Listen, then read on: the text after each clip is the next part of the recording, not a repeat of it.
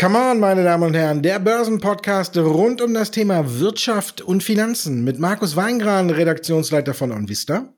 Und Andreas Lipko von der Comdirect Bank. Ja, jetzt haben wir wieder ein Thema, ne, was uns durch diesen Podcast begleitet und wahrscheinlich durch die nächsten 2000 oder weiter. Wall Street Bets heißt wohl und das, was da jetzt alles noch folgen wird. Ja, die haben es geschafft, einen Hedgefonds in die Knie zu ziehen, äh, zu zwingen, nicht nur einen, sondern gleich ein paar mehrere. Was sagst du, wie gut oder schlecht ist das für die Märkte?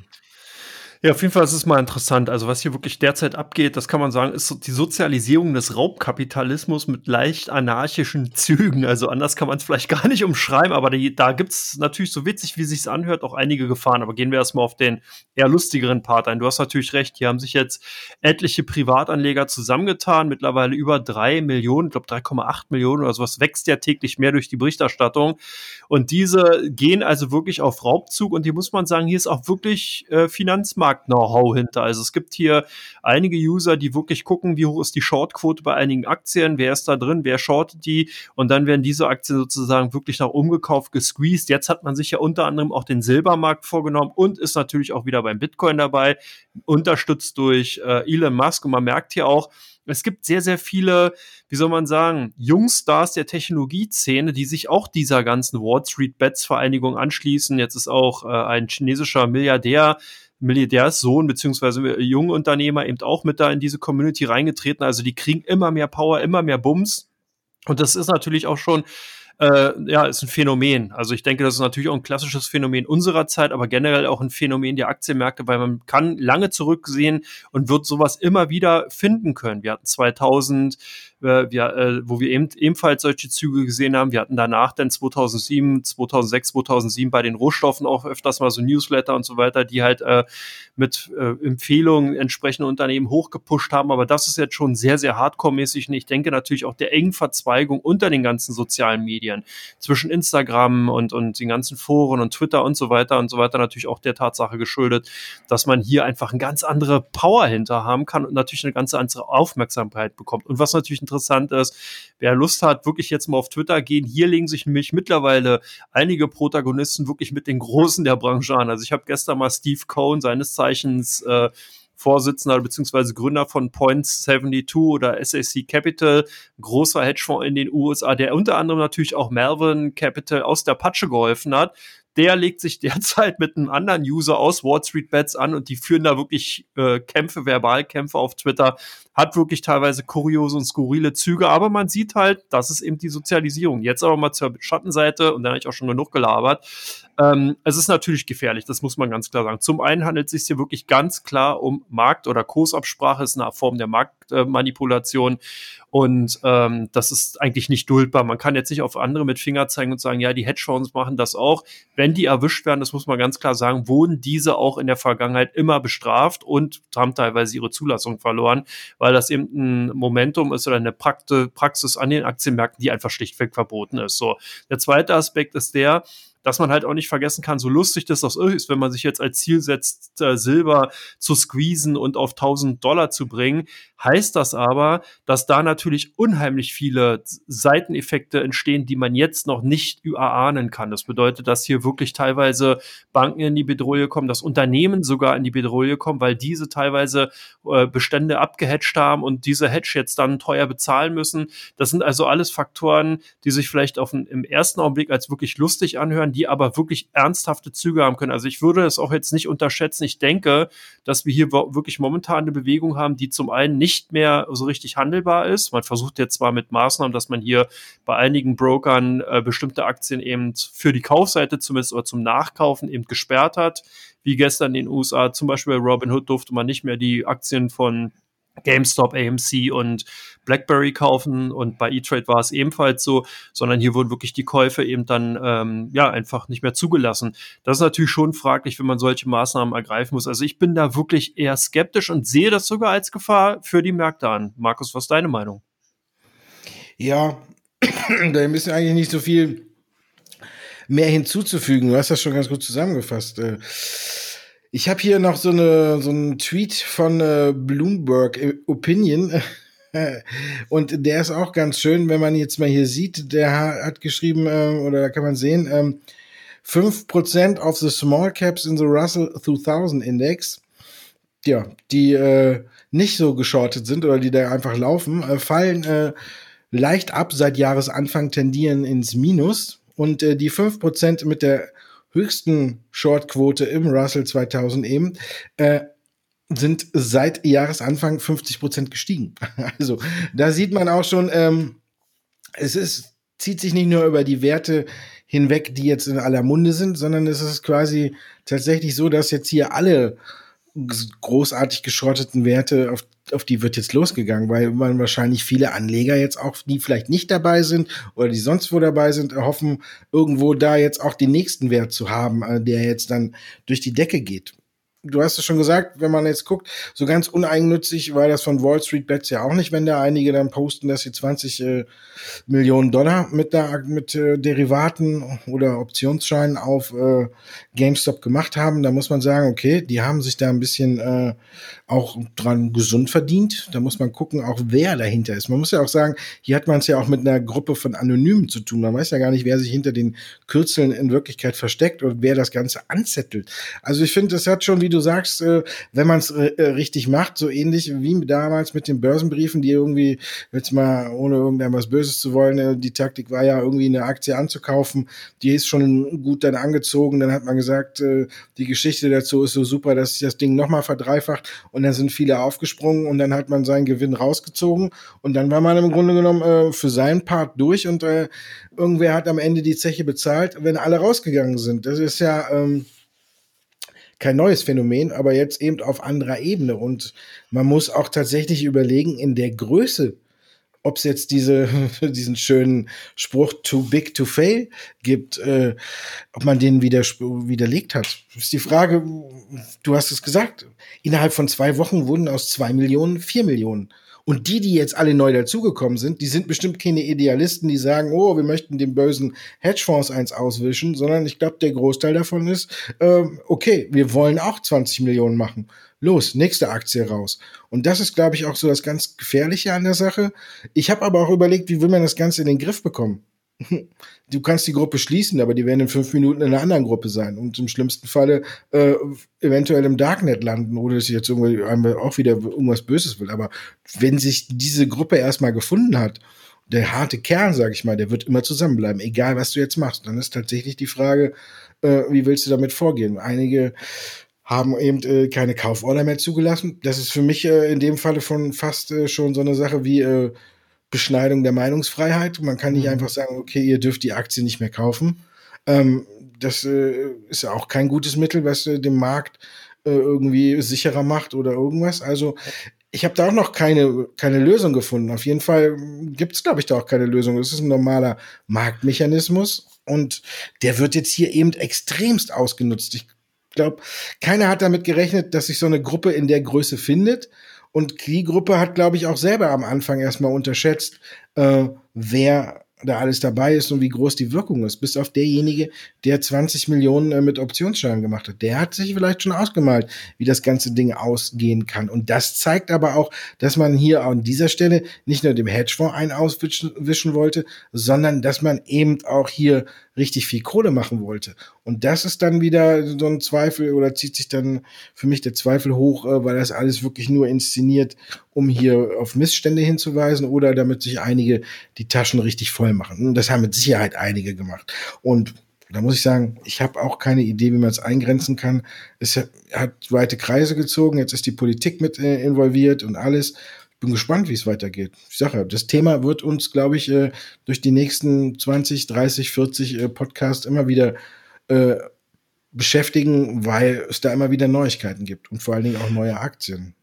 Na, das denke ich auch. Ich glaube aber, dass wir hier einfach sehen müssen, klar, wir haben jetzt dieses Phänomen, es ist neu, es kommen halt viele dazu, aber irgendwann geht halt so ein Mechanismus eben auch nicht mehr. Das heißt, klar sind jetzt viele da, die durch GameStop natürlich eine Menge Geld verdient haben, aber irgendwann wird eben die Lunte immer kürzer. Das heißt, es wird dann eben nicht mehr funktionieren, weil sie sich dann irgendein Unternehmen rausnehmen, was halt nicht so leicht äh, durch die, wie eine Sau durchs Dorf treibbar ist. Ich habe mal so ein bisschen den Vergleich für mich gefunden, das ist halt wie Formel 1 fahren. Ja? Also ich meine, das ist, kann, sieht relativ einfach aus und vielleicht der ein oder andere, der äh, da öfters mal zugeguckt hat, bildet sich dann auch irgendwann mal ein, dass er einen Formel 1 Rennwagen fahren kann. Aber wenn es dann wirklich soweit ist und derjenige dann auf die Strecke kann und fährt, dann wird er eben sehen, wie schwer es dann halt ist. Dann kann er vielleicht mal eine Runde ganz gut fahren, aber richtige Rekordzeiten zu fahren, das wird schwer. Und ich habe hier eher den Vergleich, als wenn wir es nicht mit Formel 1 Fahrern zu tun haben, sondern eher mit Traktorfahrern, die jetzt also aufgrund ihrer schieren Masse versuchen, dieses Formel 1 Rennen zu gewinnen, weil sie eben die Formel 1 anderen Fahrzeuge Boliden nicht mehr vorbeilassen können. Und das wird eine Weile funktionieren, aber irgendwann eben auch nicht mehr. Und wenn das eben passiert, dann wird es zu Karambolagen kommen, dann werden sich viele nicht nur die Finger verbrennen und dann ist wieder das Geschrei groß und ich hoffe nicht, dass dann nämlich auch in Richtung Politik geschaut wird, so nach dem Motto, äh, jetzt müsst ihr uns hier ein Bailout verschaffen, äh, weil wir versucht haben, die Hedgies da irgendwie in der Ecke zu drängen und haben uns die Finger verbrannt. Also ich denke mal, wie gesagt, das Phänomen ist kurzzeitig da, aber das wird nicht lange Früchte tragen. Hm, da bin ich mir nicht so ganz so sicher. Wenn die Gemeinde immer größer wird und immer größer wird, dann ist, glaube ich, irgendwann auch äh, keine Aktie mehr für den, vor dem äh, sicher. Also da muss man tatsächlich mal abwarten. Wie gesagt, ich bin gespannt, wie es geht. Wenn da jetzt aber schon vier Millionen drin sind, also ich glaube, da muss äh, ja, bis auf die ganz, ganz großen trauen sie, kann man sich fast an alles damit rantrauen. Und jetzt GameStop war jetzt auch nicht so gerade die extrem kleinste Aktie.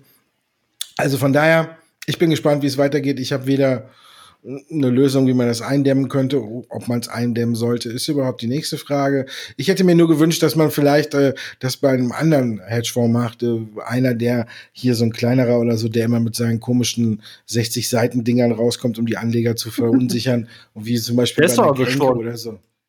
Citron hm? meinst du? Citron ist ja erwischt worden. Der haben ja, es gab ja einen Post, dass der ja weiterhin in GameStop Short bleibt und daraufhin haben sie die Aktie ja dann nochmal 300 Prozent durch die Decke getrieben. Also ich glaube, der ist jetzt nicht mehr Short. Ne, Melvin ja angeblich auch nicht mehr. Aber ich meine, so, so, so, so Short-Attacken mit äh, vielen unbelegbaren äh, Anschuldigungen oder so, wie wir es bei Grenke gesehen haben oder so, wenn sie sich da mal zusammenrotten würden und sofort alle dagegen halten, dass äh, derjenige, die diese Artikel rausbringen, haben ja vorher auch schon sich gut auf der Shortseite eingekauft. Und wenn die mal so eine verbraten kriegt, dass man zumindestens mal dieses äh, Instrument aus dem Weg bekommt, dass wir hier so viele falsche Anschuldigungen durch die Decke gehen oder irgendwas, das finde ich dann ganz gut. Da muss man jetzt, kann man drüber streiten. Und ich finde, es ist durchaus berechtigt, ganz ehrlich, wenn man an der Entwicklung von GameStop seine Zweifel hat. Kann natürlich klappen, aber mh, mm, muss auch nicht. Es ist ein schwieriger und steiniger Weg, den GameStop vor sich hat in dieser Umstrukturierung. Und dass man da berechtigte Zweifel hat, dass es am Ende nicht klappen könnte, finde ich, ist durchaus legitim. Da kann jeder sich seine eigene Meinung zu bilden und seine Fantasie haben. Also ich würde heute, wenn man es mal auf äh, ich habe es vorhin als Beispiel genannt, äh, wenn man es auf äh, Fernseh oder TV ummünzt, ich würde heute nicht mehr versuchen, aus einer äh, Videotheke Netflix zu machen. Ich glaube, da haben wir ein paar Probleme drin. Und von daher äh, so grob verglichen und ein bisschen äh, ja übertrieben ist es ja in dieser Weise das Gleiche, nur bei Computerspielen. Und da finde ich, darf man durchaus berechtigte Zweifel haben. Aber ja, Schrecksekunde hatten wir nicht nur äh, bei GameStop, wir hatten überhaupt eine Schrecksekunde äh, zur Wochenmitte. Da ging es einmal richtig runter. Donnerstag sah es auch schlimm aus und dann hat der DAX sich wieder gedreht. Wie angeschlagen sind die Märkte für dich? Also ich denke, hier muss man wirklich furchtlich sein. Klar, jetzt sieht man mich wieder im Bärenfell rumhüpfen äh, oder rumsitzen, je nachdem, wie auch immer.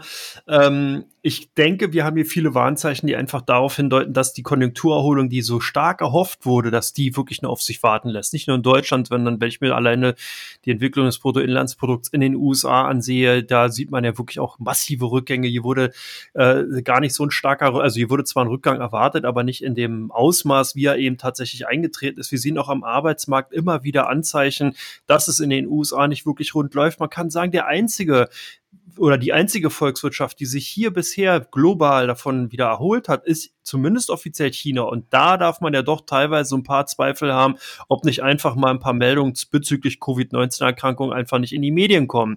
Wir haben es gesehen bei Jack Ma, wenn jemand unangenehm auffällt, dann wird er mal eben schnell aus der äh, Medienlandschaft genommen. Und so ist natürlich auch mit den ganzen Ereignissen rund um Covid, sollte man eigentlich mal so ein Stück weit hinterfragen. Und ich denke, Also es ist schon interessant. Auch generell ist natürlich alle Zahlen, die vor China kommen, sind staatlich sozusagen zugelassen.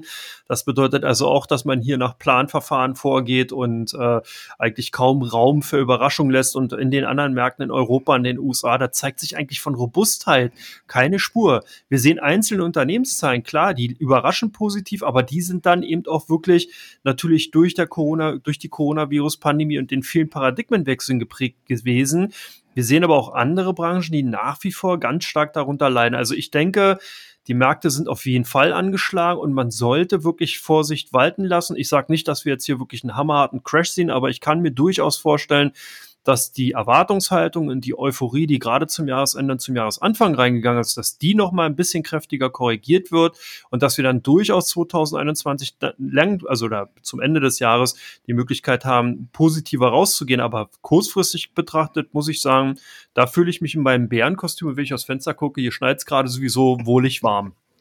Ah, ich habe wieder Bilder im Kopf, hervorragend. Fehlt nur noch der Wikingerhelm und äh, Barfuß äh, am Strand. ähm, ich gucke mal mir runter. Ich habe Adiletten an, aber okay.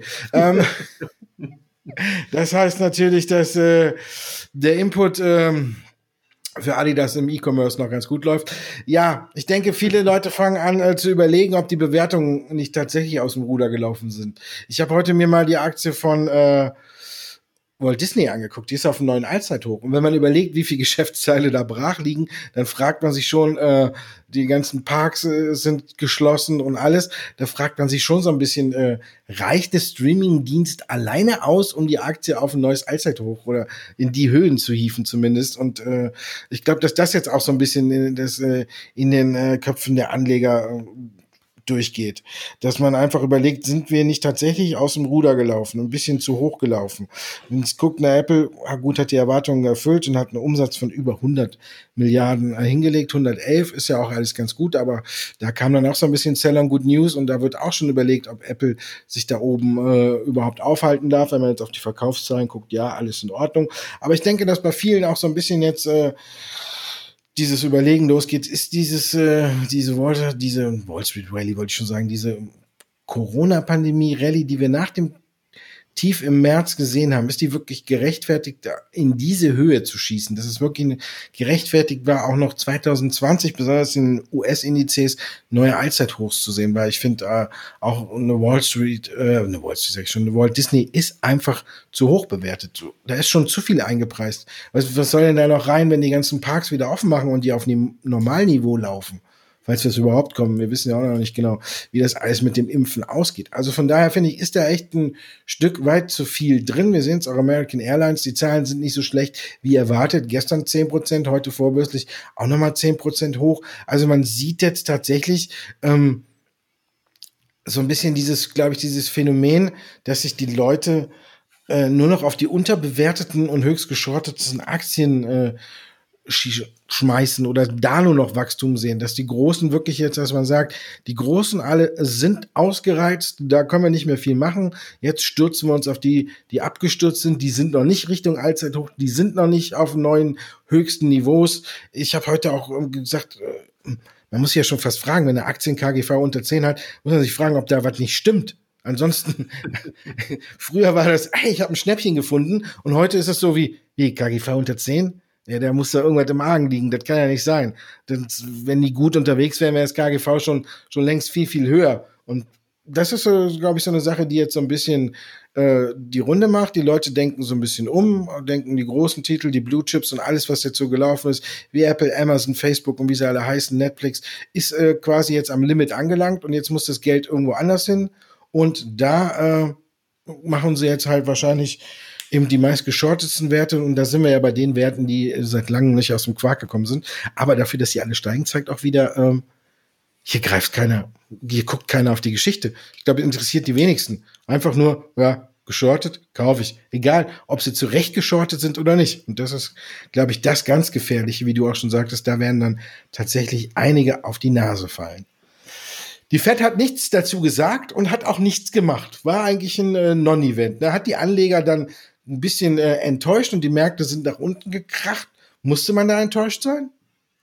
Nee, muss ich ganz ehrlich sagen, ich fand's gut, dass die FED so reagiert hat. Ich fand's auch gut, dass die EZB zu ihrer Auftaktsitzung für 2021 nichts gemacht hat und dass man hier zumindest sagt, ja, man beobachtet weiter, man, man steht sozusagen Gewehr bei Fuß, aber man wird jetzt erstmal nichts unternehmen, weil das einfach auch zurück zur Normalität ist. Die Fed ist eigentlich nicht dafür da, um auf so kurzfristige Konjunkturereignisse, Zyklen einzugehen, sondern die hat ja eigentlich ein ganz andere, beziehungsweise auch die EZB ganz andere Ziele. Und das ist in der letzten Zeit natürlich durch die ganzen Krisen, die wir gesehen haben, hier extrem verworfen und durcheinander gemischt worden.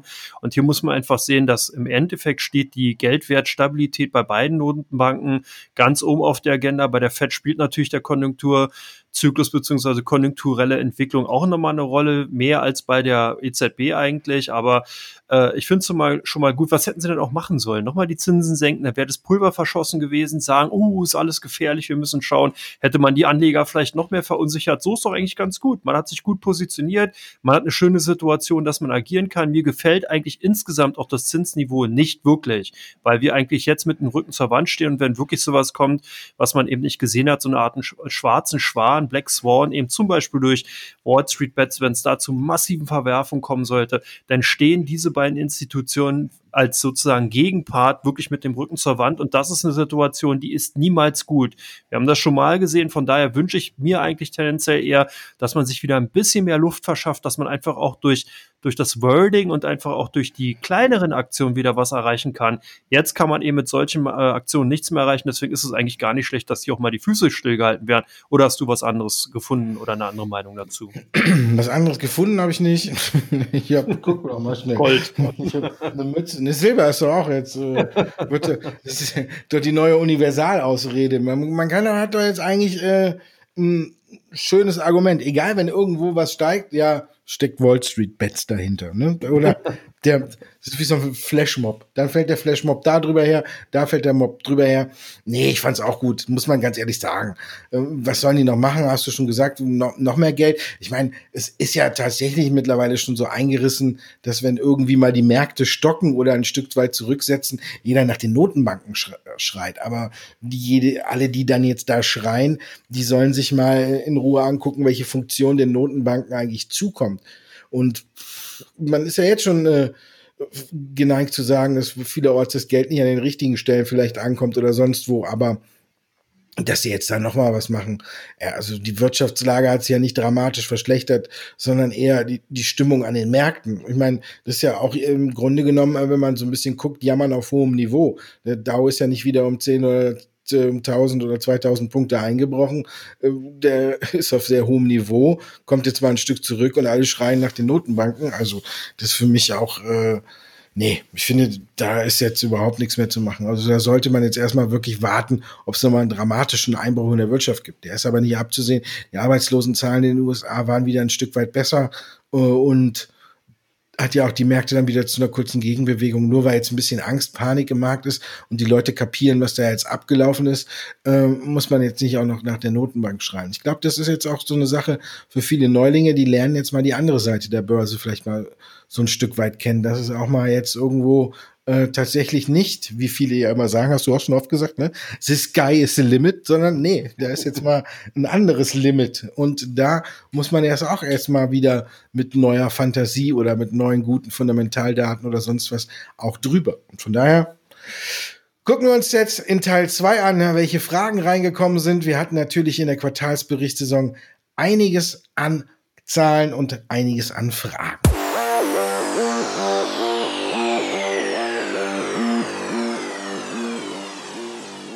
Und damit fangen wir natürlich an. Tesla, mit was auch sonst. Wenn wir hier den Bullen sitzen haben, ist er aber trotzdem auch noch Bärenfell. Bei Tesla hat er manchmal auch an, aber Ausblick etwas vage ist die Frage, ist die Luft raus bei der Aktie?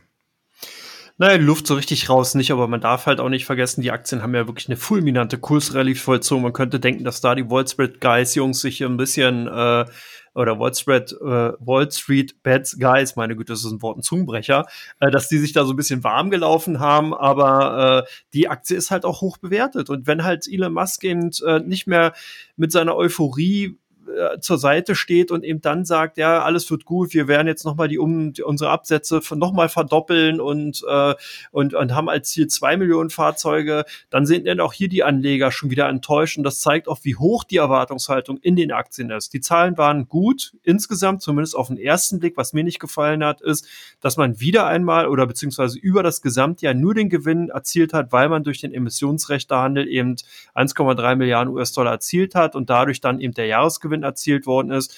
Finde ich jetzt nicht so sexy für einen Autokonzern, weil eigentlich sollte ja ein Autokonzern Gewinn erwirtschaften durch die Autoverkäufe beziehungsweise Produktion und nicht durch den Emissionsrechtehandel. Aber gut, das nochmal an, äh, zur Seite gestellt.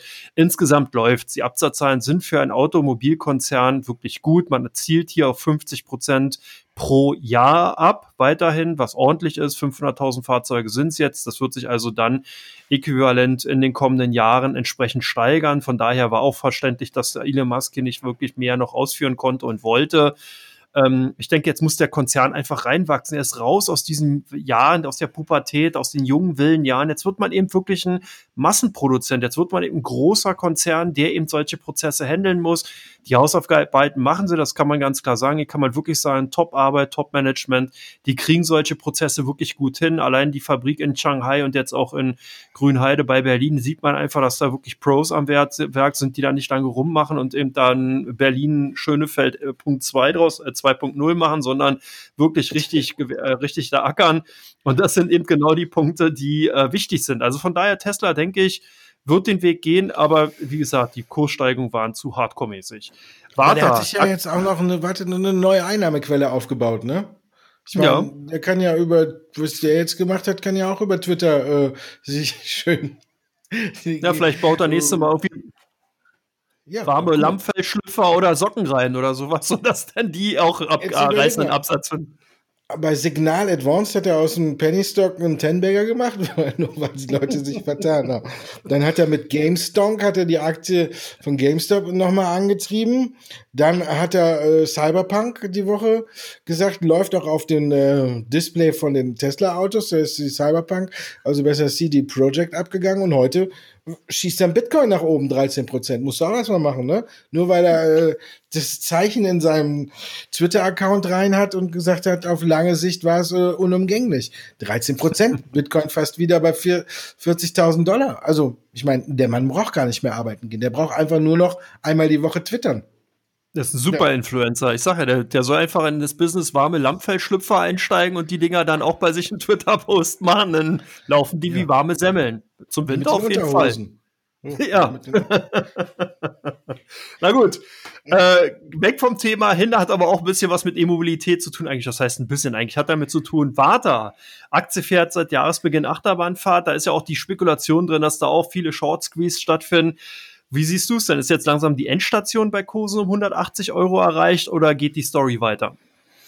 Ich meine, die Story an sich geht weiter, aber die Aktie jetzt äh, schwer zu greifen. Ne? Jetzt ist natürlich, äh, heute ist immer wieder 5% im Minus. Die ist natürlich jetzt äh, auch mit bei diesen äh, Wall Street Bets äh, komplett mit drin, weil sie eben auch eine der meistgeschottesten Aktien in Deutschland war. Also hat ja auch jeder immer bemängelt, dass ungefähr seit einem halben Jahr die Aktie trotz vieler, vieler guten Nachrichten, trotz sehr guter Zahlen äh, nicht aus dem Quark kommt, weil die Shortseller halt eben immer dagegenhalten. Jetzt, wenn man mal guckt, ein KGV von 34 fürs laufende Jahr geschätzt, ist jetzt auch nicht für einen Wert wie Warta jetzt unbedingt auf dem aktuellen Niveau äh, so überbewertet, also ist vielleicht noch ein bisschen Luft nach oben, aber halt aktuell auch schwer zu greifen. Wer weiß, äh, wann die Leute die Lust daran verlieren, wenn irgendwie nochmal ein Short Squeeze kommt oder sonst was. Ist halt äh, schade, dass an sich jetzt ein Unternehmen, wo man sagen könnte, ist ein super schöner Wachstumswert, der äh, übers Jahr gesehen seine 20, 30 Prozent machen kann, weil er immer konstant gute Zahlen liefert, weil er mit Apple äh, ist, weil man die Fantasie mit einer Batterie auch für Autos hat und alles. Also ist wirklich, muss man sagen, Bavata war immer für mich ein sehr schöner Wert, der jetzt für mich so ein bisschen, äh, gut, sie können nichts dafür, aber so ein bisschen jetzt vom Markt verhunzt wird, äh, weil man das Ganze nicht greifen kann, weil es jetzt ein bisschen in so einer Willkür ist. Ich kann jetzt äh, könnte sagen, ist für mich ein, unter normalen Umständen würde ich sagen, jeder Rücksetzer ist eine gute Gelegenheit.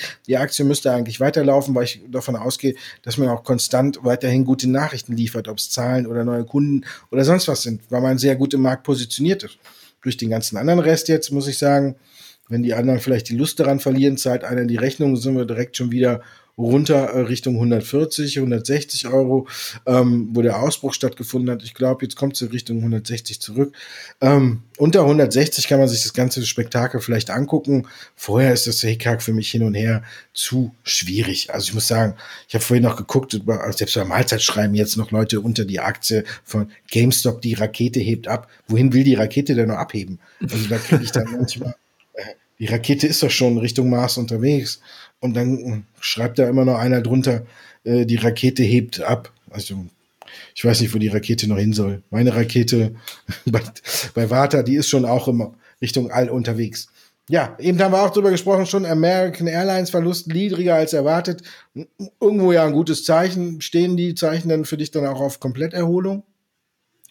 Na, wenn man jetzt insgesamt sich die Zahlen mal ansieht, dann waren sie zumindest erstmal besser, als der Markt befürchtet hatte. Hier hat man ja doch mit einem Verlust von 4,11 Dollar pro Aktie gerechnet, 3,86 sind es geworden, aber immer in den absoluten Zahlen ist die Situation wirklich weiterhin doch, na nicht dramatisch, aber doch schon sehr, sehr gefährlich, um es mal so zu sagen. Man hat hier unterm Strich in den vergangenen drei Monaten bis Dezember einen Verlust von 2,2 Milliarden US-Dollar äh, verbuchen müssen.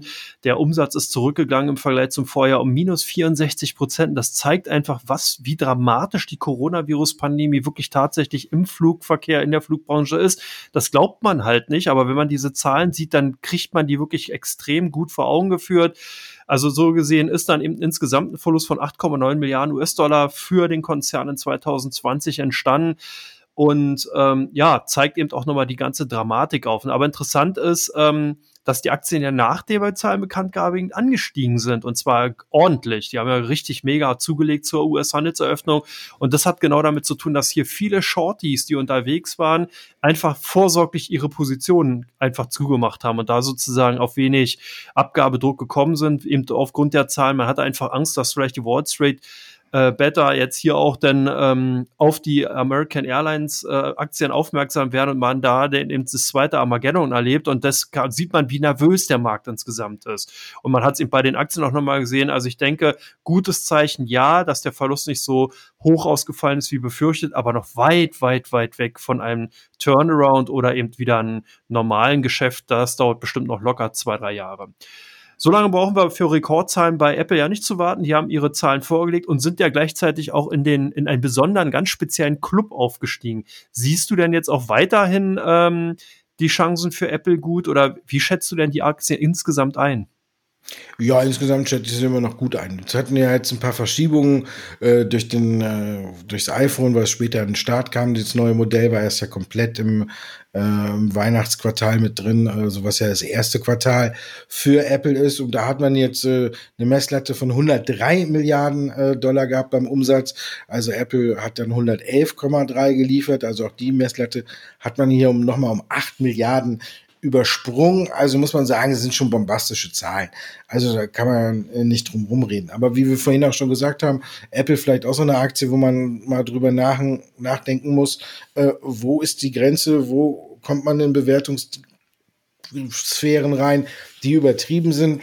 Jetzt hacken wieder einige drauf rum. Ich habe heute schon gesehen, ähm, ich glaube, äh, wurde ab, also abgestuft auf jeden Fall, ich glaube von der UBS, bin mir aber da nicht zu 100% sicher, ob dies waren, äh, weil man sagte, sie sind jetzt am Limit angekommen.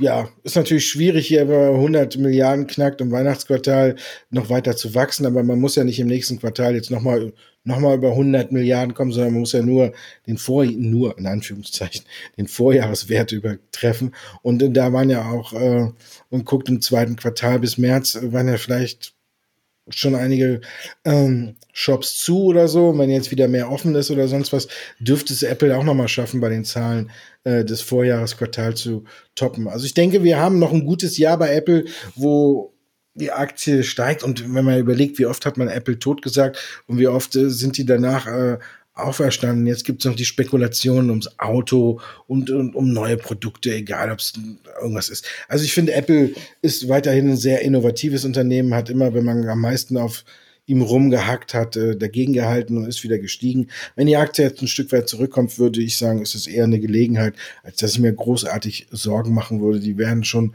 weiterhin auch immer mit ihren Produkten wissen zu glänzen. Und äh, ich denke, es ist eine solide Säule, die man im Depot haben kann.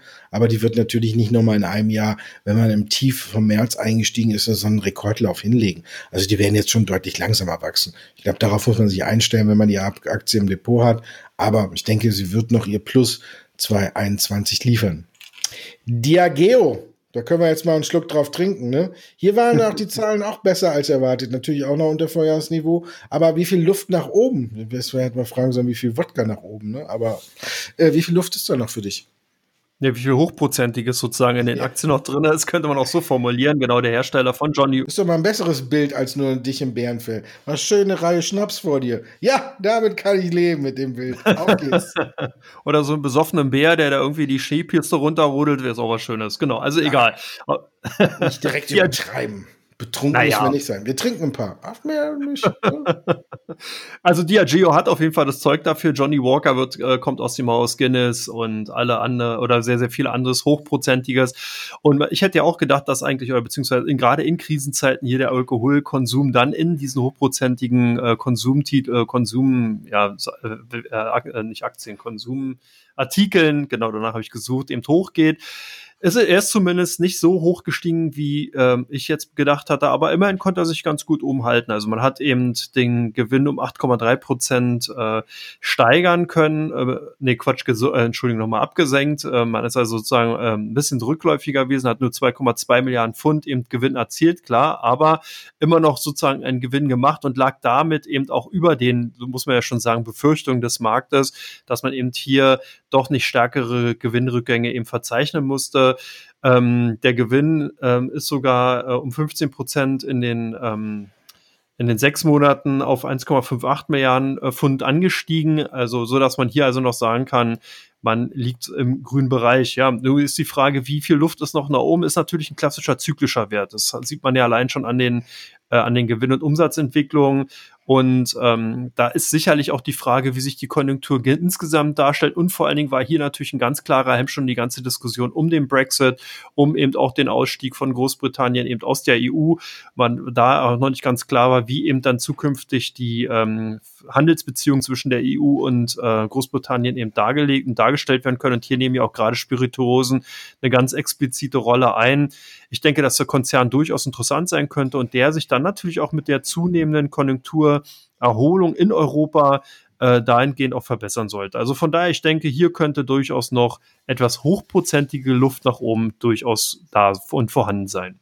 Hm, aber Johnny Walker und äh, Guinness schmeckt mir nicht so richtig. Also muss man schon gucken, ob die irgendwas anderes haben. Deswegen kann ich total nüchtern in Teil 3 rüber moderieren, denn was es da so gibt mit äh, Guinness und äh, Johnny Walker, werde ich nicht betrunken.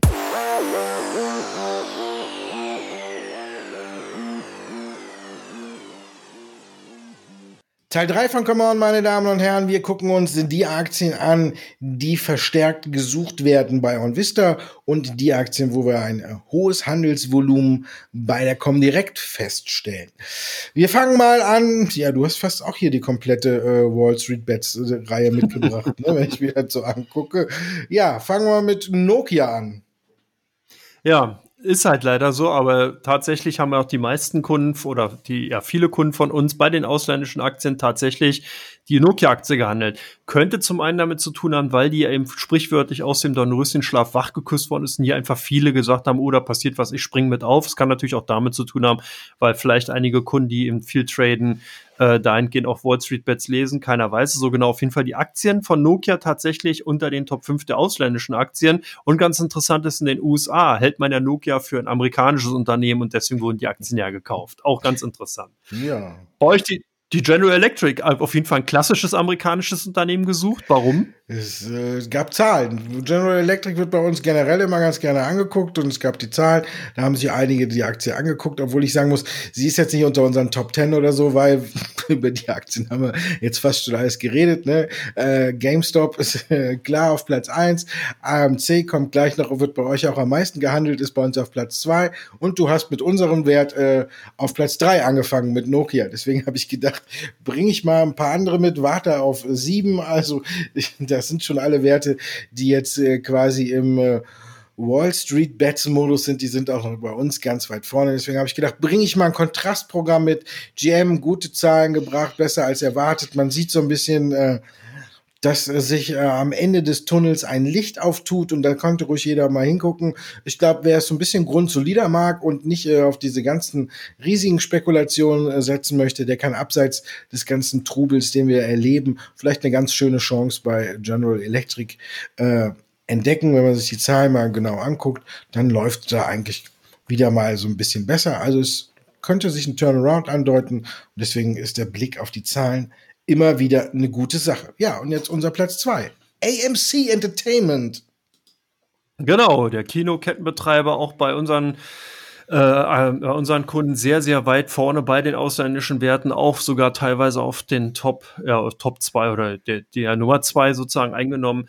Äh, auch gar eine ganz interessante Hintergrundstory. Das Unternehmen ist ja aus der Insolvenz rausgekommen durch die Wall Street Bets Aktivität. Man hat nämlich hier im Zuge dieser äh, phänomenalen Aktienkurs Rallye einfach eine Kapitalerhöhung durchgezogen. Die frischen Aktien konnten dann den kaufwilligen Wall Street Bets Jüngern äh, angedient werden und damit ist zumindest erstmal die Liquidität für das Unternehmen in den kommenden Monaten oder beziehungsweise Quartalen gesichert. Also auch eine ganz interessante Story. Ich weiß nicht, ob da auch ein paar Kunden von der Comdirect mit bei war, höchstwahrscheinlich, aber auf jeden Fall sind die Aktien sehr stark bei uns gehandelt worden. Und jetzt ITM Power, du als der Wasserstoffpapst in Deutschland. Was ist da los? Ich habe so eine Mütze nicht und Papst bin ich auch nicht. Aber das ist wenigstens zu rechtfertigen. Die sind bei uns von Platz 20 auf Platz 11 gesprungen. Hätten es also fast in die Top 10 geschafft.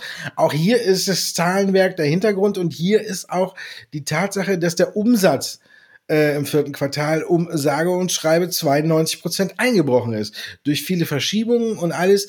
Wir haben hier wieder so ein Bild, was ein paar hat aufhören lassen und vor allen Dingen, was auch ein paar Leuten zeigt, dass äh, die Bäume im Wasserstoff nicht unbedingt bei allen in den Himmel wachsen. Aber ITM Power hat natürlich mit dem Wert, den du als letztes besprichst, äh, natürlich eine Kooperation und alles, also Linde kommt gleich noch.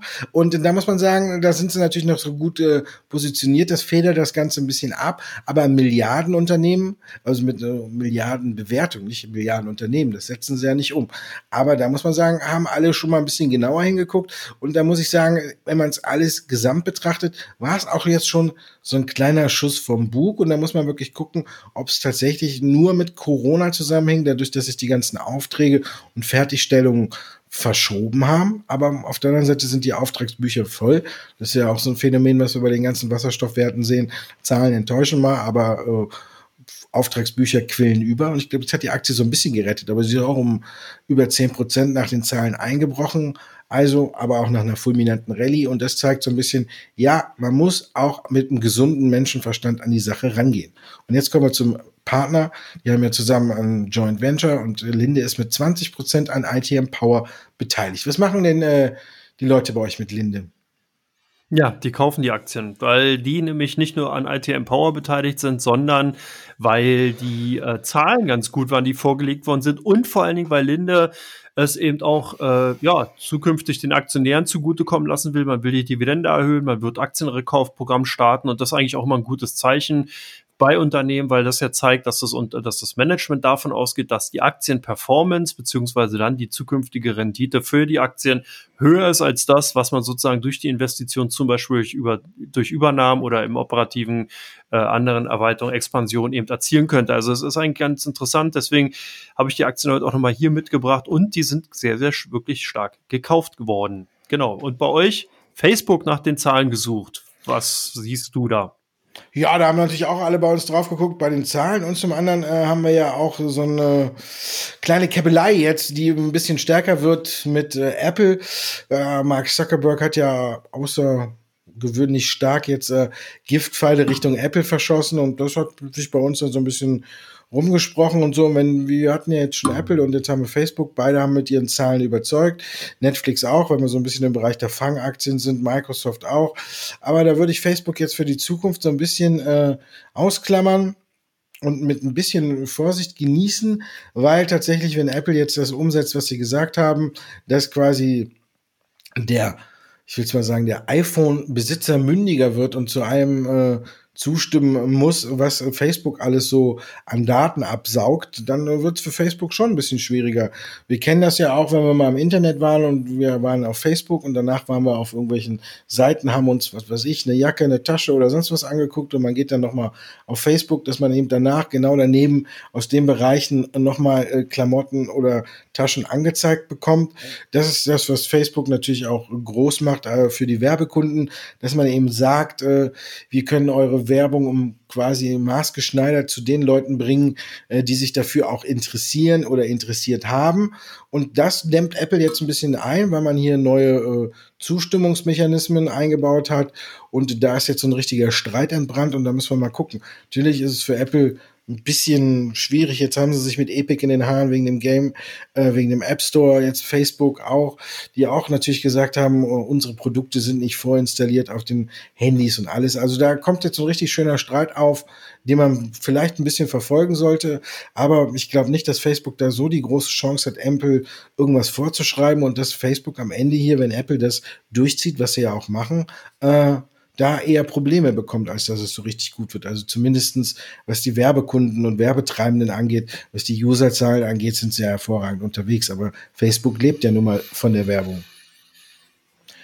Noch, ein, noch was drunter unterm Bärenfell oder fertig? Nee, fertig. Ich habe das Bärenfell weiterhin an. Hier liegen mittlerweile fast fünf Zentimeter, nee, ist übertrieben, ein Zentimeter Schnee in Hamburg. Also von daher, ich lasse das Bärenfell an. Musst aber auf den Boden liegen und drüber gehen, wenn du barfuß bist. Ne? Bei uns regnet es nur. Bei uns regnet es nur, bei uns gibt es keinen Schnee. Das ist der Unterschied äh, zwischen Nordrhein-Westfalen und Hamburg, meine Damen und Herren. Auch das wettertechnisch liefern wir mit. Wir haben eigentlich heute so ein Rundumpaket. Ne? Wir liefern noch eigentlich ja.